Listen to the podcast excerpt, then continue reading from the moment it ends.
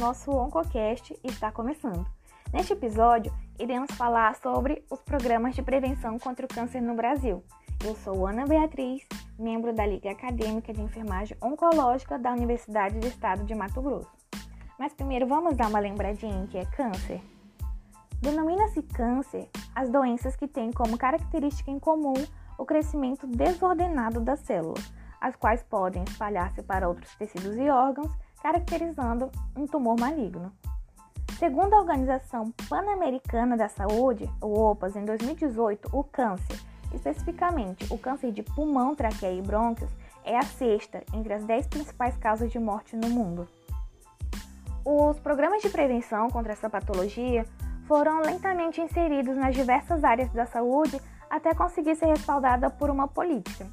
Houve várias tentativas de criar uma legislação efetiva, mas devido a empecilhos políticos e recursos insuficientes, só foi possível prestar uma assistência organizada e integradora após a criação do Sistema Único de Saúde, o SUS, em 1990.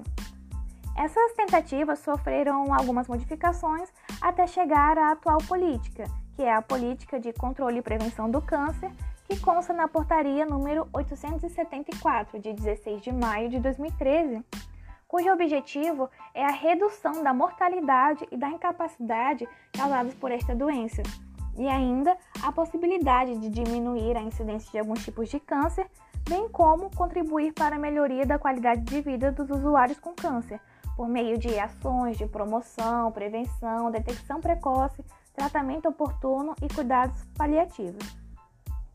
A partir deste quadro acerca da epidemiologia do câncer no Brasil, percebemos a necessidade de programas voltados para esta doença.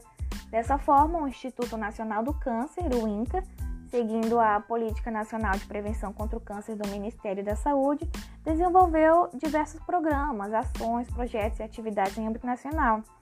Entre elas, há programas como o controle do câncer de mama, o controle do câncer de colo do útero, vigilância do câncer e seus fatores de risco, e o REDOME, que é o Registro Nacional de Doadores Voluntários de Medula Óssea. Mas o Oncocast de hoje vai dar um destaque para o Programa Nacional de Controle do Tabagismo, que busca capacitar os profissionais das secretarias de saúde para orientar acerca do tabagismo e suas consequências em várias instituições sendo estas privadas ou públicas. Essa ênfase para esse programa é, vai ser devido a estar presente, o tabagismo estar presente no nosso cotidiano. Várias vezes por dia nos deparamos com fumantes e, como sabemos, não apenas é prejudicial para o fumante, mas também para as pessoas que o rodeiam, os chamados fumantes passivos. Além de que é um fator de risco para o desenvolvimento do câncer. Dessa forma, é, deixo a orientação, caso você, ouvinte, esteja querendo parar de fumar e precisa de um apoio, um empurrãozinho, procure a unidade de saúde mais próxima e você será informado sobre o funcionamento do programa. Com isso, então, me despeço, um abraço e até o próximo episódio.